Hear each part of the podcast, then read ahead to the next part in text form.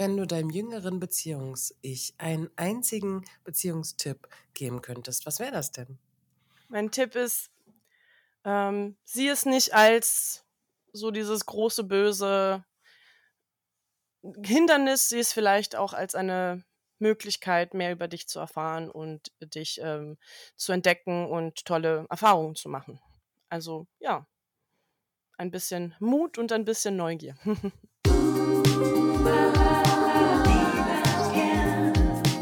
Willkommen bei Apropos Beziehung, dem Podcast über das schönste Gefühl der Welt und die bunten Facetten von Beziehungen. Mit Paarexpertin Anna Hohlfeld. Hallo Paula, ich freue mich voll, dass du in meinem Podcast bist. Apropos Beziehung, ähm, Paula Barloff. Äh, wir beide kennen uns von Bi Berlin. Das ist so ein Verein für Bisexuelle und Bi Plus, eigentlich sogar, gar nicht nur für Bisexuelle. Und da werden wir gleich nochmal länger drüber sprechen. Ich will erstmal nur sagen, ich freue mich, dass du da bist und bereit bist, mit mir über dein Leben und deine Beziehung zu sprechen. Herzlich willkommen. Ja, danke, dass ich dabei sein darf. Ich habe mich auch über die Einladung gefreut. Ja, cool. Ähm, ich starte mal mit der ersten Frage. Erzähl mir doch mal, wie lebst du denn? Ja, da kann man ja vieles mhm. sagen. Also ähm, ich wohne in der WG in Neukölln, ähm, bin seit über zehn Jahren mit meiner Freundin zusammen. Wir wohnen aber aktuell nicht mehr zusammen.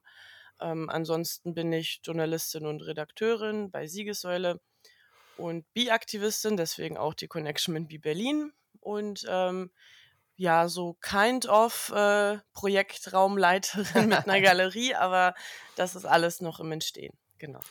Ich habe, ähm, das habt ihr jetzt, könnt ihr jetzt nicht so wie ich, weil ich, wir sehen uns gerade. Wir haben nämlich hier nebenbei das Video laufen und du hast sogar eine Bi-Fahne über deinem Bett. also wenn das mal nicht Bi-Aktivismus ist. ja, die sieht man dann in jedem Zoom-Call. Es ist immer dann sehr, sehr klar. Die muss zu sehen sein. Und wirst du auch gefragt, was das für eine ist? Also bist du auch mit Menschen zusammen, die das nicht wissen? Ich habe das Gefühl, in den letzten Jahren hat sich das so ein bisschen rumgesprochen. Auch in der queeren Community wissen jetzt mehr Leute, wie die Bi-Flagge aussieht. Das war vielleicht vor zehn Jahren noch anders. Genau. Ich fand es ja vor allem toll, weil das so schöne Farben sind. das hat mich immer besonders begeistert. So irgendwie pink und lila und so und blau. Nicht irgendwie besonders schön. Ähm, ich will mal starten, mit dir über deine Beziehung zu sprechen. Du hast gesagt, ihr seid seit zehn Jahren zusammen. Das ist ja auf jeden Fall voll die lange Zeit. Wenn ich, kann ich dir als Paartherapeutin sagen, das wird zehn Jahre richtig eine lange Beziehungszeit. ähm, und ähm, erzähl mir doch mal, wie gestaltet ihr denn eure Beziehung und worin unterscheidet die sich vielleicht auch von anderen? Ja, wie, wie wir sie gestalten, kann man ja auch sehr vieles zu sagen. Ähm, wo wir uns vielleicht von anderen unterscheiden, ist vielleicht leichter anzufangen. Genau, also erstmal ist es eine polyamoröse Beziehung und dann kommt noch hinzu, dass meine Freundin trans ist ähm, und entsprechend auch ja die Herausforderungen, die wir haben, andere sein können. Ähm, Genau, wie wir unsere Beziehung gestalten. Also wie gesagt, wir wohnen aktuell nicht mehr zusammen. Ich fand, das war mit dem Alltag irgendwie besser ähm, zusammenzukriegen. Eigentlich war ich damals vor allem ausgezogen, weil die Wohnung, die wir hatten, hat ein Durchgangszimmer und ich wollte meine Bachelorarbeit in Ruhe schreiben und dann habe ich irgendwie festgestellt, ich, ich muss jetzt hier weg. Wir können uns aber durchaus vorstellen, irgendwann doch nochmal vielleicht in einer anderen Wohnung ähm, mit anderen Möglichkeiten zusammenzuwohnen. Genau, ähm, ich habe das Gefühl, aktuell ist unser, grö unser größtes gemeinsames Hobby äh, Dungeons and Dragons. Das, ähm, also meine Freundin ist äh, sehr leidenschaftliche ähm, Game Masterin und wir haben da irgendwie mehrere Gruppen, wo wir regelmäßig zusammen spielen. Und was jetzt auch neu ist, ähm, also ich habe zum Verständnis die Galerie, die mir mein Vater vererbt hat, übernommen und äh, sie ist da jetzt sehr stark eingestiegen, auch in so der Projektarbeit und Anträge schreiben und kuratorische Konzepte entwickeln, was ich gar nicht gedacht hätte. Und das ist so eine neue Ebene, die jetzt dazu gekommen ist, genau. Oh, voll cool, da habt ihr so ganz viele Überschneidungen. Das finde ich immer ganz spannend bei Paaren rauszufinden. So, macht ihr eigentlich nur jetzt nur so einen Alltag miteinander oder habt ihr auch irgendwie so voll so gemeinsame Leidenschaften, Hobbys und vielleicht sogar auch Arbeitsbedingungen, äh, die man so zusammen auch gestaltet? Voll toll. Wie habt ihr euch denn gefunden?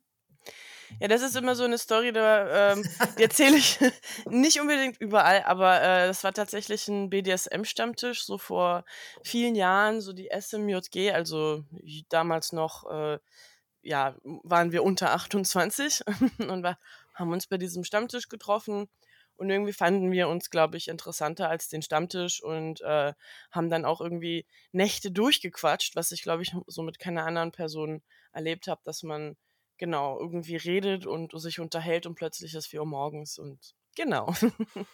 Und äh, habt ihr euch das erhalten können, dass ihr so gerne miteinander sprecht? Ja, also auf, auf jeden Fall. Ich glaube, mit ihr wird es nie langweilig ähm, in dieser Hinsicht. Also auch irgendwie so komplexe Gedanken oder wenn irgendwas ist, was, ähm, weiß ich nicht, aus dem philosophischen Aspekt ich irgendwie interessant finde, dann können wir da stundenlang drüber reden. Ich gehe mal, ich, mich interessiert auch dieses ganze ähm, Rollenspiel-Ding ähm, und äh, Spielen auf jeden Fall, weil ich mhm. weiß, dass als wir uns mal zusammen kennengelernt haben, habt ihr auch davon erzählt, warst so ganz so voll begeistert und war so, wow, wie so eine eigene Welt und ich war so, krass, diese Welt kenne ich gar nicht. ähm, ich will erstmal nochmal in was, was ich noch ein bisschen besser kenne, nämlich dieses Thema Polyamorie und Monogamie ähm, bevor wir so zur Bisexualität nochmal kommen, sag mir doch mal, was äh, hast du denn, also welche Art von Polyamorie lebt ihr denn? Da gibt es ja auch irgendwie tausend Konzepte. Ich weiß, dass wenn Paare ganz neu damit anfangen, oft so, gerade auch ein bisschen ältere Paare, die bei mir dann auch sind in der Paartherapie, die dann irgendwie auch erstmal denken, man müsste gleich auch mit allen PartnerInnen irgendwie jetzt auch Kontakt haben und Beziehung führen und Sex haben und so und sind dann damit überfordert, mhm. weil sie sagen so, oh mein Gott, mein Partner will gerne eine andere Frau noch daten, aber ich will die gar nicht daten. Ah, Wir okay. haben jetzt ein Problem. So, dann versuche ich mal aufzuklären und sage, hey, das ist irgendwie so ein anderes, man kann verschiedene Versionen mhm. leben und genau, welche Version von Polyamorie lebt ihr denn? Also nur ganz kurz zu dem, was du gesagt hast. Ich finde so diese Kombination, alle sind miteinander zusammen oder so ein geschlossenes Dreieck ist eigentlich so Level 100 Polyamorie, weil man muss eigentlich bedenken, dass alle drei miteinander eine Beziehung haben. Dann gibt es noch eine Beziehung in dem Dreieck und dann hat jeder noch mit sich eine Beziehung. So, das ist sehr komplex. Also bei uns ist das auch nicht so, sondern ähm, sie hat noch eine weitere Partnerin und ähm, ich habe auch so meine Liebschaften. Ähm, also es ist offen in dem Sinne, wir sind offen für ja, weitere Beziehungen, auch nicht nur so, so flüchtige oder äh, Begegnungen, aber auch für die. Und ähm, ja, ich glaube, das müsste dann, wenn schon, ein sehr krasser Zufall sein, dass äh, man, dass dann sich Auf alle 100 der, geht. genau in der Konstellation dann auch wirklich so gut finden. Ja, genau. Aber ähm, ja, wir machen das auch schon, glaube ich, seit 2015, 16 oder so. Genau. Also jetzt schon richtig erfahren damit. Und was habt ihr, ähm, also das heißt, ihr habt es offen, ihr könnt jede noch andere Beziehungen haben, wenn ihr das wollt, müsst ihr darüber sprechen und euch das abstimmen oder informieren oder äh, ist das gar nicht so vorgesehen, dass ihr euch darüber so, hm, so wie so eine Erlaubnis holt oder sagt, hey, ist es okay für dich? Ähm, also früher war das so, da war ich sehr viel verunsicherter ähm, mit, mit dem ganzen Thema. Jetzt ist es so, wenn es so flüchtige, flüchtige Begegnungen sind, dann ja, brauchen wir das eigentlich nicht unbedingt erzählen, es sei denn, jemand möchte das oder so. Wenn das jetzt eine Regelmäßigkeit gibt oder sich was Ernsteres anbahnt, dann sollte man schon mal drüber reden. Genau. Und dann geht es auch ganz viel konkret darum, wie koordiniert man sich, wann trifft man sich, wenn jetzt Feiertage sind, wer besucht dann wen und so weiter. das ist eh bei Polythemen immer so der gemeinsame Kalender. Und wie kriegt man irgendwie die Termine hin? Das ist immer eins der Hauptthemen. Wie kann mhm. man sich auch so vor allem zeitlich organisieren, weil man ja nur so einen Körper hat und einen, an einem Ort sein kann. Äh, und dann irgendwie so diese Feiertage und besonderen Tage und so immer eine spannende Herausforderungen sind. So. Wo ist man dann? Mit wem feiert man eigentlich Geburtstag? Wer begleitet dann eigentlich ins Krankenhaus? Also gerade wenn man jetzt so richtig so ein bisschen stabilere Beziehungen noch führt, finde ich, sind das Themen, die ich damals auf jeden Fall auch hatte als ich äh, mhm. Poly geliebt ähm, und äh, würdest du denn sagen, dass äh, sie deine Hauptbeziehung ist? Habt ihr das auch so unterteilt oder seid ihr so gleichberechtigt in verschiedenen Kontexten, so äh, dass man eben sagt, so hey, ich entscheide für mich, mit wem ich eine Beziehung, auf welche Art führe. Ich habe da gar nicht so eine Kategorie. Hm, also ich glaube, für sie ist es vor allem wichtig, diese Hierarchisierung nicht so zu haben oder auch so Hierarchien in Polybeziehungen zu hinterfragen. Wenn ich sage, sie ist meine Hauptbeziehung, sehe ich das eher in dem Sinne, dass zehn Jahre schon mal so ein Level sind, das äh, schafft man auch mit anderen Personen nicht mal eben. Deswegen ist sie natürlich so ein Hauptbezugspunkt äh, in meinem Leben und ich glaube, für sie ist das auch so, nur ähm, dass wir das jetzt nicht als eine Hierarchie wahrnehmen, sondern einfach so als eine Beschreibung. Genau. Und ähm, wie sehr, also ähm, mh, mm, Du hast ja gesagt, sie ist, ähm, 'ne ähm, sie ist trans. Würdest du denn sagen habt ihr euch damals noch an 'nem anderen, äh, Geschlecht kennengelernt? Ja, genau. Tatsächlich, äh, sa sage ich immer ich immer, ich wollte den Mann meines Lebens finden und dann fand ich die Frau meines Lebens. Oder so so So 'ne das. Story habe ich auch, Paula. Genau, ähm, Mhm. aber tatsächlich kam das Thema relativ früh auf 'n Tisch. Also, irgendwie schon einen der ersten, ähm, gemeinsamen Dates, die wir hatten, hatte sie damals auch gesagt, so mit dem Label Mann ist sie sich nicht so klar und dann kam auch relativ zeitnah auch schon das Trans-Coming-out und, ähm, genau, sodass es jetzt, sage ich mal, nicht so 'ne große Umstellung war, genau. Das heißt, du warst irgendwie schon vorbereitet und hast irgendwie schon warst da offen auch zu dem Thema und irgendwie, ähm, interessiert und bereit, irgendwie da zu gucken, was da so kommt. Warst gar nicht so festgelegt und eng, sondern hast gesagt so: „Hey, dir geht's eher auch drum sie als Person sozusagen hat dich irgendwie geflasht und es ging ging gar nicht um Geschlecht so richtig.“ Ja, voll. Und ich war, glaube ich, damals, was auch Trans-Themen betrifft, zwar ahnungslos, aber sehr, äh, offen und bereit, mir da auch Dinge anzueignen, dazu zu lernen. Genau. Das, ähm, für mich so 'n bisschen wie, ähm, in deiner, äh, Spielewelt ist auch das Thema, wo ich noch sehr, sehr ahnungslos bin. Ich weiß, ich habe neulich mit, äh, Saskia Michalski 'n Podcast gemacht und dann weiß ich, dass, ähm, Saskia lebt mit'm Trans-Mann zusammen und kriegt dann so Fragen wie: „Hat dein Freund einen Penis?“ Und sie so: „Ey, sag mal, habt ihr alle 'n Rad ab so? Ihr könnt doch nicht so 'ne Fragen stellen. Ey, würdet ihr doch sonst auch nicht, wenn ich mit einem Mann wäre zusammen wäre, der nicht trans wäre, würdet ihr mich das never fragen, ja?“ Ja. Also, erlebst du das auch, dass da irgendwie so übergriffige Fragen gibt oder, ähm, irgendwie, wo man ständig irgendwie sagen muss so: „Hey, bleib mal irgendwie aufm Teppich?“ Also, jetzt habe ich, glaube ich, ähm bin ich jetzt sehr in einer queeren Bubble unterwegs, da passiert das nicht mehr, aber ja, so 'ne Gespräche gab's auch schon, auch in irgendwelchen random Bekanntschaften, die man seit, weiß ich nicht, 'n paar Stunden erst kennengelernt hat oder so, die dann meinen, so 'ne Fragen stellen zu müssen. Ähm, ja, ich ich glaube, hinterher ist mir dann immer die bessere Antwort eingefallen. So währenddessen mal war ich dann mal immer anrufen, hallo. war ich dann immer so diplomatisch und habe irgendwie aufgeklärt, warum das grade nicht klar geht und hinterher dachte ich mir: „Ne, eigentlich hätte ich da sofort sagen können, das überschreitet 'ne Grenze“ oder so. Ich frage dich ja auch nicht nach dem intimbaren Satz dein deiner Freundin oder whatever. Also, äh, komm mal wieder runter, genau. Und hat das, ähm, irgend 'nen Zusammenhang auch für dich zu dem Thema Polyamorie, also die, ähm das Transsein von deiner Partnerin? Ich überlege grad, ob mir irgendwie 'ne schlaue Antwort selber dazu einfallen würde. Also, jetzt so pauschal gesagt glaube ich nicht, nur dass, ähm, ja, vielleicht auch wir dann natürlich, ähm, vielleicht auch 'n bisschen offener waren gegen Polyamorie ge Polyamorie gegenüber, weil wenn man schon an anderen Punkten, äh, nicht so 'nem normativen Beziehungsbild entspricht, dann ist der Weg Weg zur Polyamorie vielleicht auch nicht mehr so weit. Ja, das kann sein, das stimmt. Und was würdest du sagen, jetzt bist du ja auch grade auch in deiner Arbeit in der Siegessäule auch ganz aktiv, auch so für Aufklärung und Öffentlichkeit und auch als Journalistin.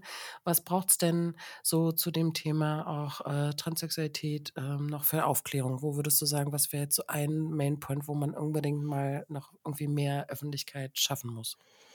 Ja, das ist natürlich 'n sehr großes Thema. Also, hm, ich finde, man kann grade auch beobachten, dass sich, ähm, ja, sehr vieles, ähm, auch von so rechtspopulistischer Seite zuspitzt. Also, auch in den USA wird zum Beispiel jetzt, äh, krass Stimmung gemacht gegen vor allem Transfrauen. Die werden dann mit Pudi ähm, Quatsch, mit, äh, Pädophilie in Zusammenhang gebracht. Es gibt irgendwelche Channels, die dann tatsächlich gegen Trans hetzen. Gibt's auch in Deutschland, ähm, weiß ich nicht, man muss sich nur die letzte Emma anschauen und Mhm. gruseln, was da steht. Und, ähm, es wird immer so 'n bisschen, finde ich, verharmlost. Das ist ja jetzt nur so 'ne so 'ne ra äh, laute Randgruppe, die da irgendwie gegen, ähm, Trans hetzt. Aber ich finde, wie man vielleicht auch am Selbstbestimmungsgesetz, äh, gesehen hat, haben die dann durchaus, ähm, so weit Einflussmöglichkeiten, dass also, das ist jetzt 'ne 'ne Beobachtung, die einige auch gemacht haben, dass dann auch, ähm, transfeindliche Narrative es, äh, ins Selbstbestimmungsgesetz geschafft haben. Also, dieser ganze Fokus auf Transfrauen in Saunen, warum? Mhm. Also, ähm, warum wird da so 'n Riesending draus gemacht? Kommt, glaube ich, vor allem von diesen, ähm, ja, transfeindlichen Narrativen.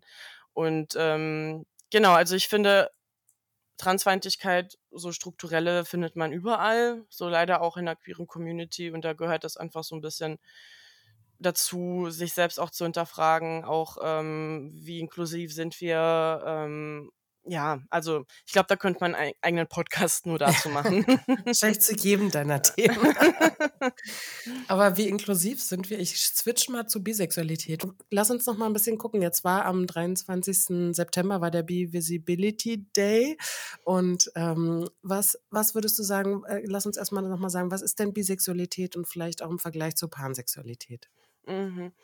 Genau, also ähm, Bisexualität beschreibt Menschen, die mehr als ein Geschlecht begehren, ähm, ob romantisch und oder sexuell und ähm, nicht immer auf die gleiche Art und Weise, nicht immer die gleiche Intensität und äh, nicht immer alle Geschlechter zur gleichen Zeit. So diese Definition ist von der Bi-Aktivistin Robin Ox, die sehr schön auf den Punkt gebracht hat, worum es geht.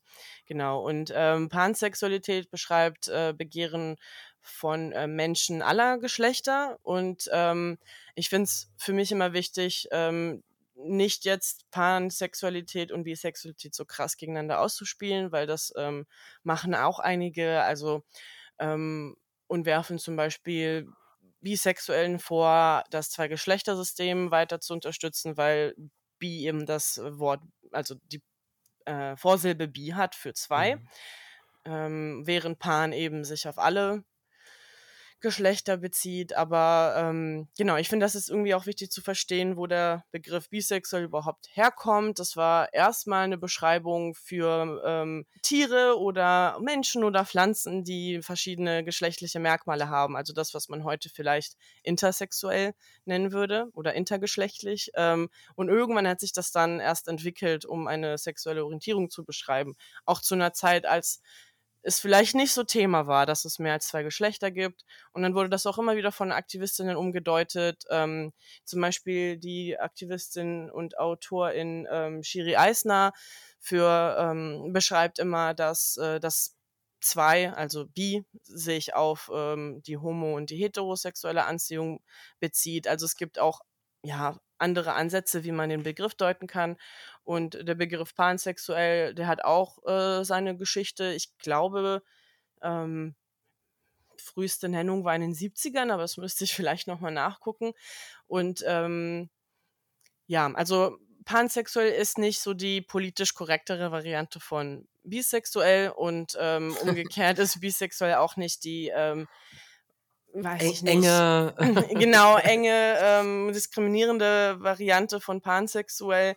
Ähm, und Menschen, die sich aber mit dem einen oder anderen Label identifizieren, die ähm, haben da schon ihre Gründe und diese, diese Unterschiede wirklich klar zu machen, da müsste man wahrscheinlich mit vielen Leuten sprechen.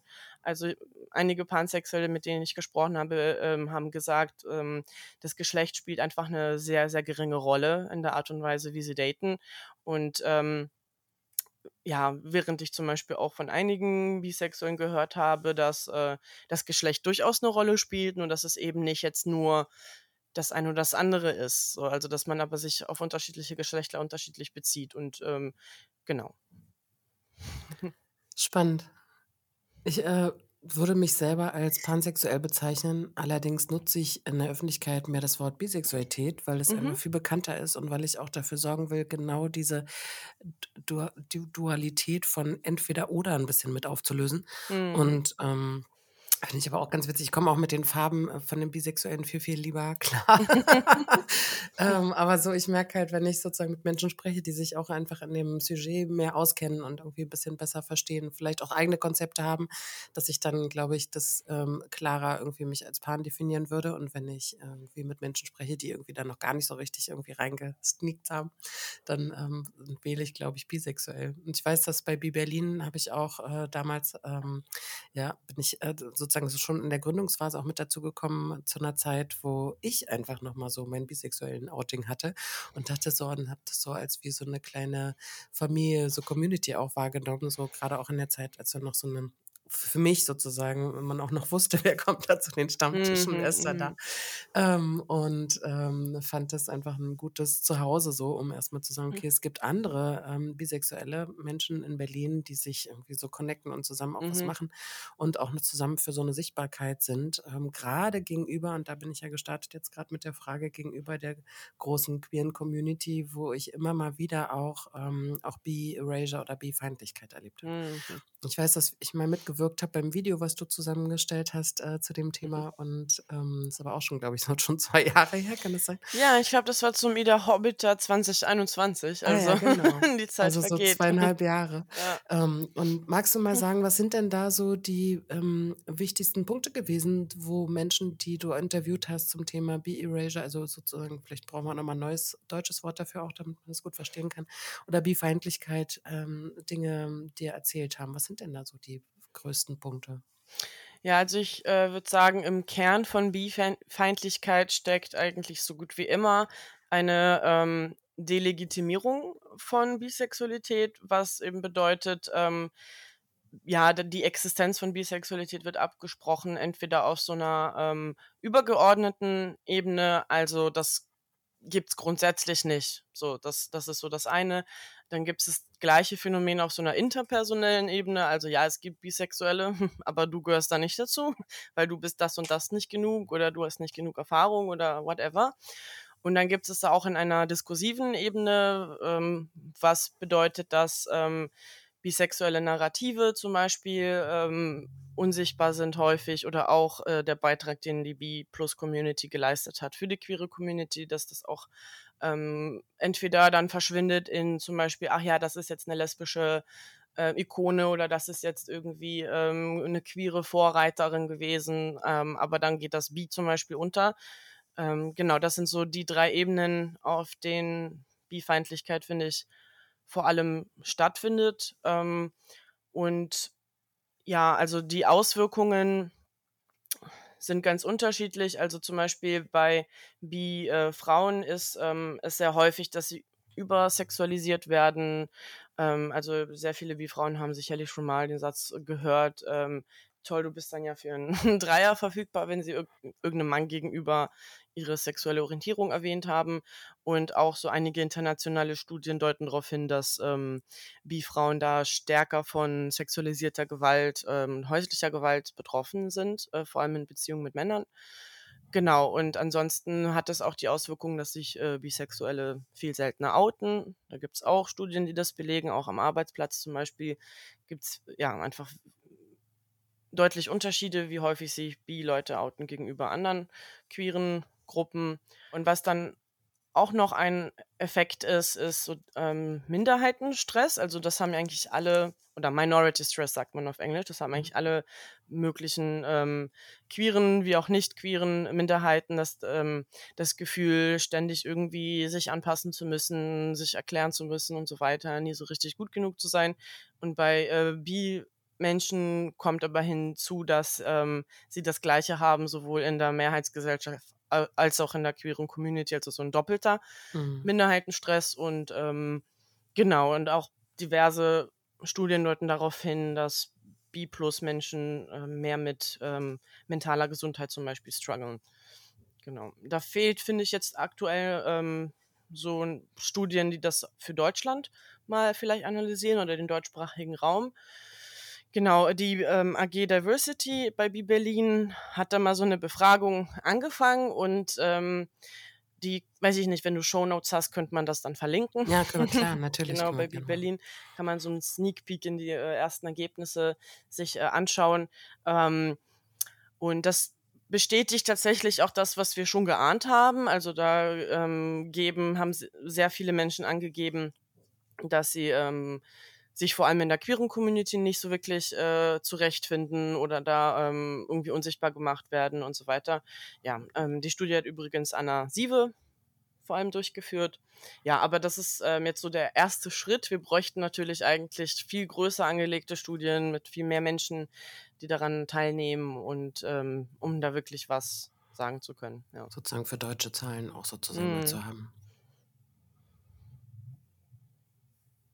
Ich finde das äh, ganz spannend. Ich habe das auch in verschiedenen Facetten erlebt äh, und ähm, äh, auch manchmal nur so in Bemerkung von, naja, aber der ist ja nun nicht bi.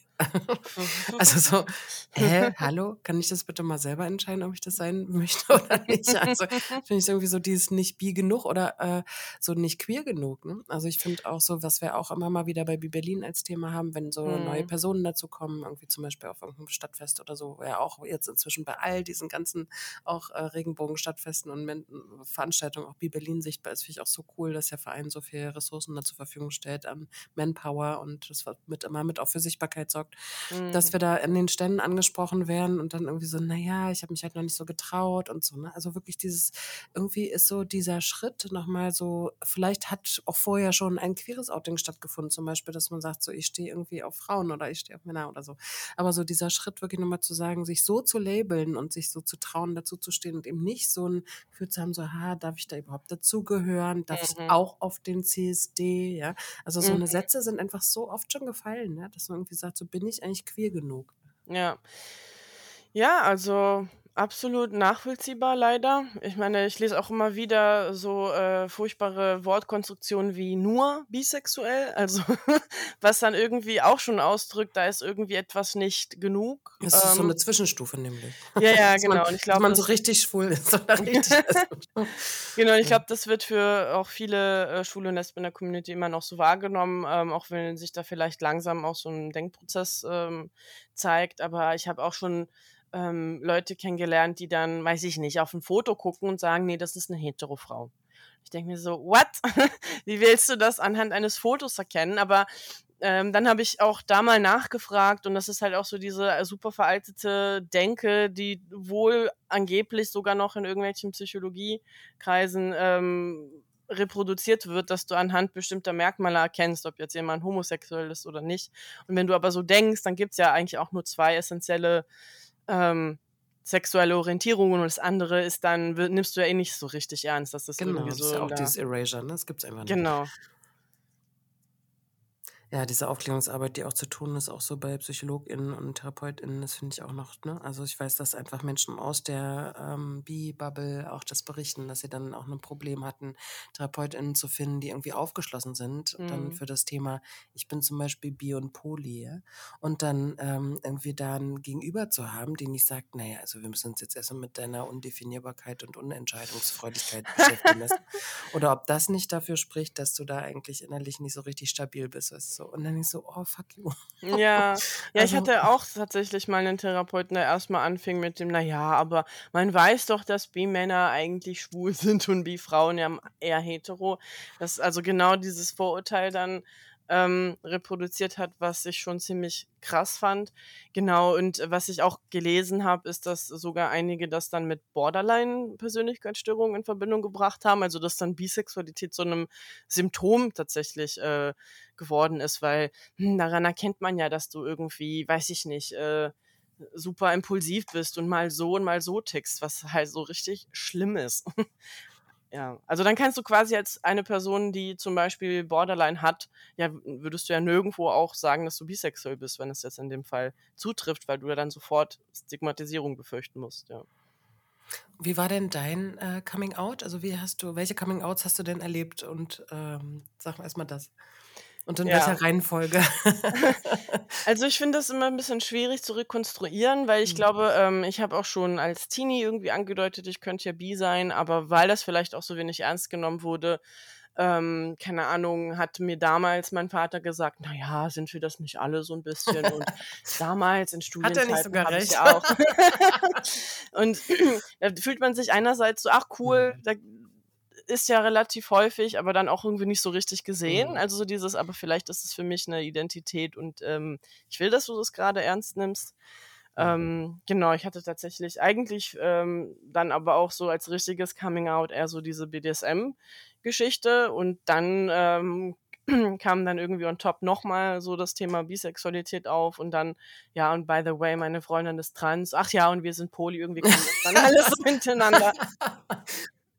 Das hat Saskia auch so schön erzählt, dass sie einfach dann immer so von, wenn sie dann sagt, naja, ich, ich habe halt nicht nur eine Person, sondern zwei und naja, die eine ist halt nicht weib, nicht männlich, dann ist sie so direkt so bei allen Outings auf einmal und muss immer super viel erzählen und äh, genau, und dann außerdem ist noch der eine ein Transmann, also, also ist immer so viel.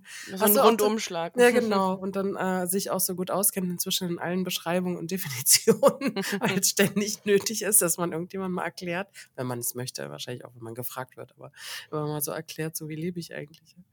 Und ähm, mhm. ähm, wie ist deine Familie damit umgegangen? Du hast gerade schon gesagt, dein Vater gesagt, naja, ähm, also hast du dich auch mit dem BDSM-Thema geoutet, also auch in deiner Family? Das ja, ja, ja, so das hat tatsächlich mehr Probleme bereitet als alles andere. Wieso, so. wie, wie, bist du vorgegangen?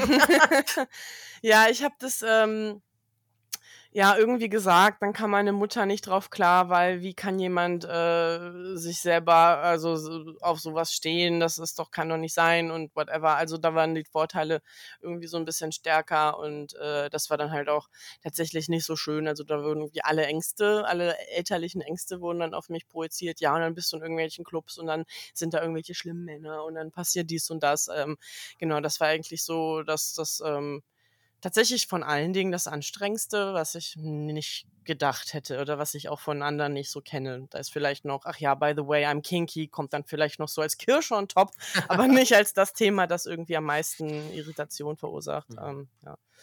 Ich finde das überhaupt bei Outings so, so habe ich das erlebt. Und ich, ich benutze den Begriff, kann ich gleich schon mal sagen, immer gleichgesetzt. Also Outing ist für mich trotzdem selbst gemacht. Ich weiß, es gibt da Unterschiede. Mhm. Ähm, äh, dass man immer in dem Moment, wenn man sich outet, erstmal vor allem mit den Ängsten auch der anderen Person mhm. konfrontiert ist. Und je nachdem, wie gut die die im Griff hat, kann die irgendwie positiv oder nicht positiv reagieren. Ist meine ja. Ahnung.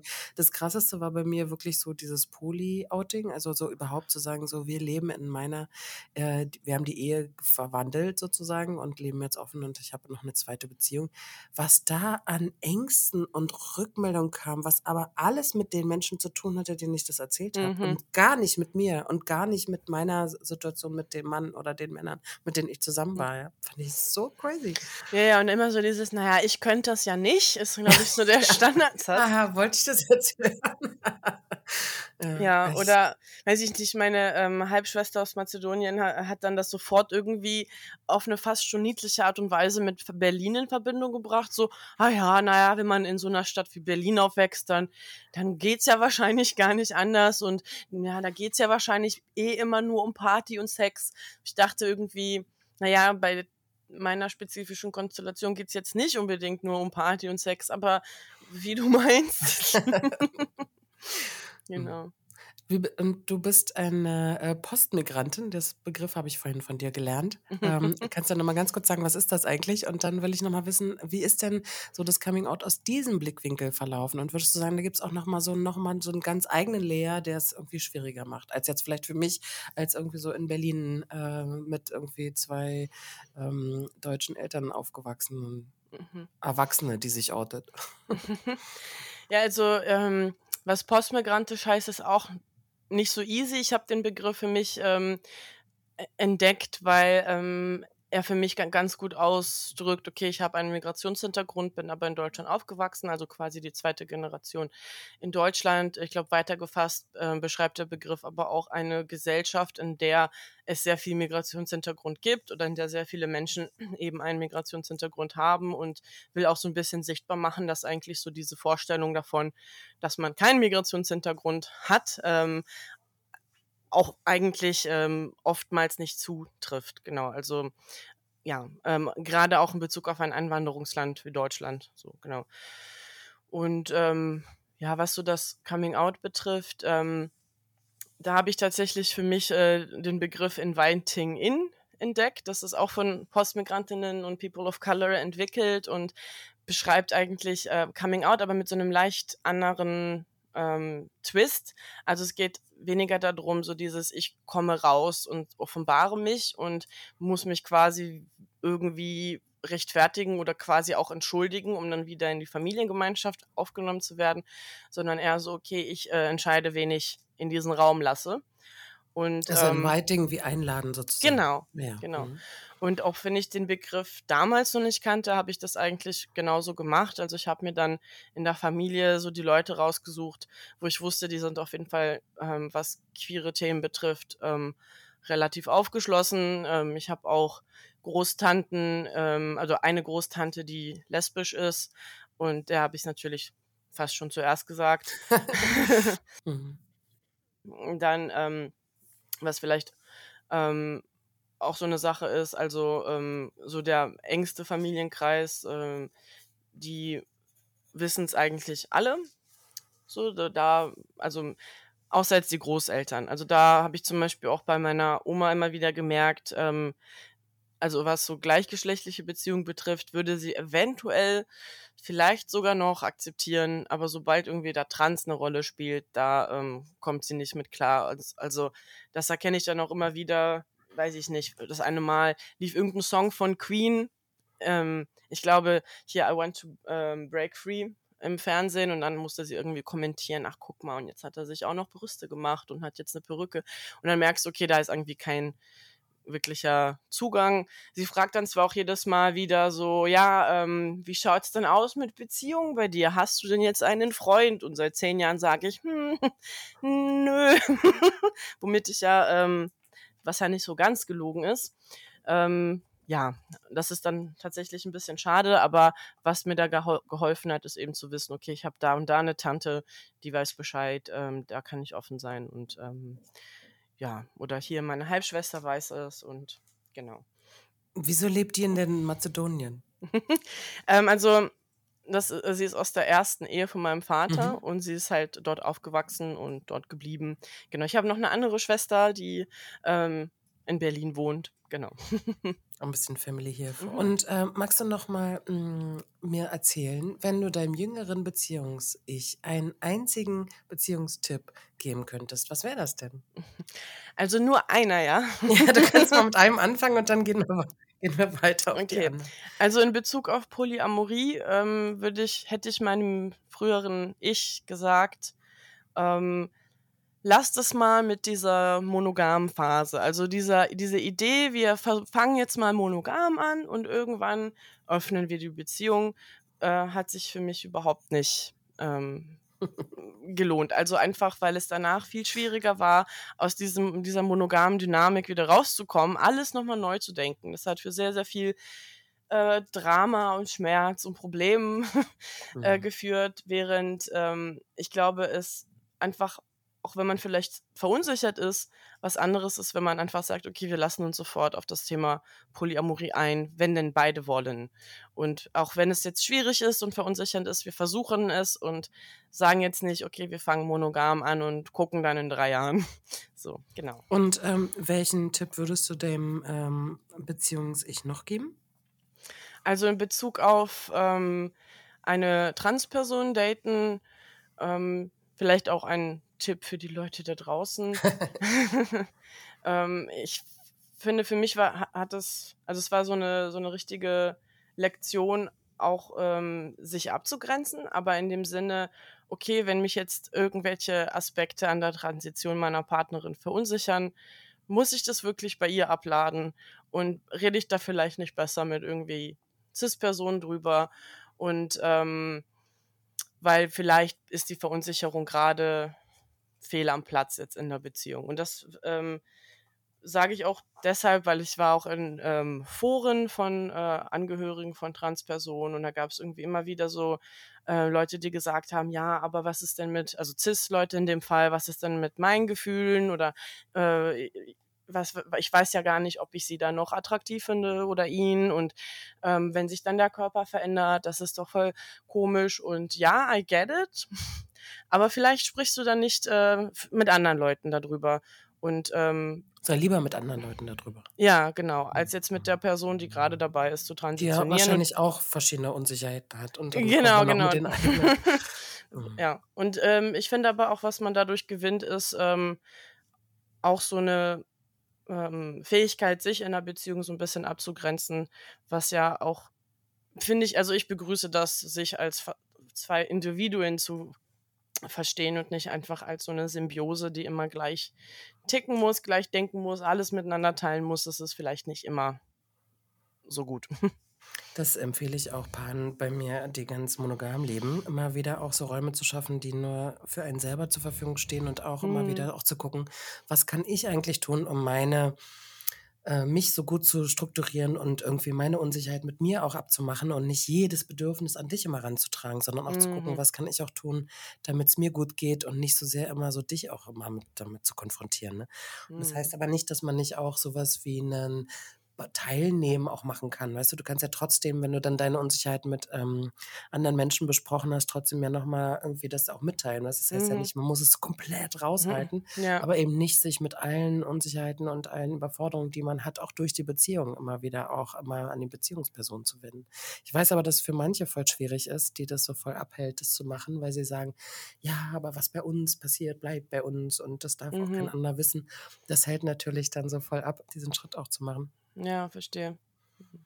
Und hast du noch einen Tipp an dein äh, Bi-Beziehungs-Ich? Hm. Ja, das ist irgendwie schwierig, weil so wenn ich jetzt quasi sage, ich habe einen Tipp, suggeriert das so, als hätte ich das Thema schon, ähm, durch. Kann ja Stand heute. Aber aber, ähm, ja, also ich glaube, ähm, grade äh, ich weiß nicht, ob gerade Bi-Frauen, aber ich glaube, viele Bisexuelle, wenn sie jetzt versuchen, ähm, oder sagen: „Ich will das mal versuchen mit dem, äh, gleichgeschlechtlichen Dating“, ähm, haben dann sehr viele Gedanken: „Wie werde ich dann wahrgenommen? Bin ich denn bi genug? Was wie stelle ich mich dann an? Hm, das ist ja al das ist ja alles so kompliziert“ und, ähm, führt dann vielleicht noch in manchen Fällen dass auch man als Bi-Frau dann sagt: „Na ja, ich halte mich an den Männern, das ist irgendwie bekannt und das ist hat so 'ne Art Skript und das ist easier.“ Und, ähm, das, ähm, ist sehr schade, weil man dadurch natürlich auch vieles verpasst und, ähm, ja, dann ist die Frage, wie schafft man es oder wie lernt man es, ähm, das Problem anzugehen, ähm, aber nicht mit so 'nem Druck von außen. Ich muss jetzt hier irgendwie die perfekte Bisexuelle performen, die da keine Ahnung, wie viele Frauen gleichzeitig datet, sondern so, wie wie kann ich da Schritt für Schritt mich dem Thema nähern? Und, ähm, ja, also da kann ich zum Beispiel, weil ich selber noch nicht ganz durch bin mit dem Thema weil so diese diese die bifeindliche Stimme im Kopf, äh, auch weiterhin bei mir auftaucht, ähm, ein Zine empfehlen von einer kanadischen Autorin Clementine Morrigan und das heißt „Bisexual Girls with Baggage“ und da beschreibt sie eigentlich genauso das, so dieses dieses, äh, Frauen, die eigentlich gern andere Frauen daten würden, aber sich dann Sorgen machen: „Bin ich denn überhaupt queer genug und wie gehe ich's an und was ist, wenn ich mich blamiere“, whatever. Und wie man quasi das, äh, so 'n bisschen überwinden kann und, ähm, genau. Also, was ist dein Tipp? Mein Tipp ist, ähm, sieh es nicht als so dieses große, böse Hindernis, sieh es vielleicht auch als eine Möglichkeit, mehr über dich zu erfahren und dich, ähm, zu entdecken und tolle Erfahrungen zu machen. Also, ja. Ein bisschen Ja, Mut cool. und ein bisschen Neugier. Dieses alles noch mal neu lernen und Konzepte hinter sich lassen, ist mir genauso auch gegangen. Warte mal, wie geht jetzt so 'n weiblicher Körper? Das ist auf jeden Fall spannend, da auch für sich selber so auf so 'ne Reise immer wieder sich zu begeben, wirklich auch raus, äh, outside of the box, also immer wieder auch zu gucken, passe ich da grad rein, wo ich bin oder brauche ich was anderes, will ich was anderes, tut mir was Mhm. anderes besser und so, finde ich irgendwie da ist irgendwie das Leben so reich, wenn man sich da so öffnet und irgendwie grade auch anderen Kontakt mit anderen Menschen sich öffnet und sagt so: „Hey, was kannst du mir eigentlich zeigen vom Leben, was ich noch gar Mhm. nicht so kennengelernt habe?“ Finde ich irgendwie 'n ganz schönen Modus. Hey Paula, vielen Dank, dass du hier bist und hier warst und uns, äh, so viel Einblick gegeben hast, so in dein Leben und dein Beziehungsleben. Ist auf jeden Fall mega, mega spannend und ich denke, wir werden das Gespräch noch mal fortsetzen und vielleicht hier in Neukölln um die Ecke am Getränk. Ja, sehr gerne. irgendwie, äh, schön, so viel zu hören und auch, ähm, so danke, dass du so, ähm, deine Insights geteilt hast und, ähm, auch danke an deine Freundin, die ja auch zugestimmt hat, dass du das so sagst. Mhm. Und, äh, ich wünsche euch auf jeden Fall eine wunderschöne Beziehungszeit weiterhin und viel, viel schöne Erfahrungen und, ähm, kann mir gut vorstellen, in der Basis, die ihr da geschaffen habt, dass da einfach noch, äh, viele, viele Jahre möglich sind, euch so im Leben zu begleiten. Ja, vielen Dank, dass ich hier sein durfte. Das war schön. Schön, freut mich. Und äh, Shownotes machen wir auf jeden Fall und verlinken nochmal, vielleicht auch die Bücher, kann ich dich gleich nochmal bitten, dass du nochmal aufschreibst, dass wir das nochmal teilen können, dass man nochmal nachlesen kann oder nochmal nachschauen Ja, na kann, was einen jetzt interessiert. Vielen Dank und hab noch einen schönen Tag. Auf bald. Danke, du Mhm. auch. Wenn euch dieser Podcast gefallen hat und ihr mehr von Anna hören möchtet, dann abonniert den Kanal und folgt ihr auf Social Media.